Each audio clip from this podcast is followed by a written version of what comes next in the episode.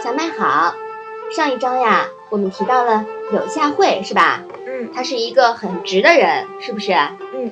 那么我们今天就来讲一讲柳下惠的故事。坐怀不乱，柳下惠。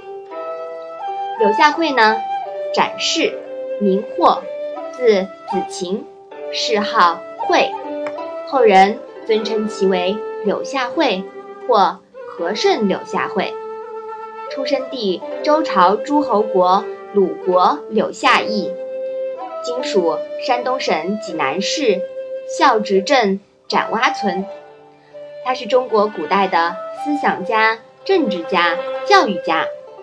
柳下惠是遵守中国传统道德的典范，他坐怀不乱的故事呀广为传颂。孔子评价他是被遗落的贤人。孟子尊称其为和圣。柳下惠是百家姓展姓和柳姓的德姓始祖。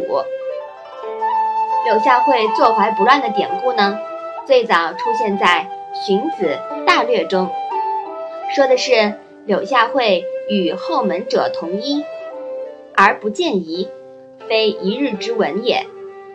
这个故事自汉代以来已经广为传颂，可谓家喻户晓。说的是呀，在一个寒冷的夜晚，柳下惠夜宿于城门，遇到一无家女子。柳下惠恐她冻死，叫她坐在怀里，解开外衣，把她裹紧，同坐一夜，并没有发生非礼的行为。于是柳下惠被誉为坐怀不乱的正人君子啦。好，那我们今天的《论语》小问问呢，就到这里吧。谢谢妈妈。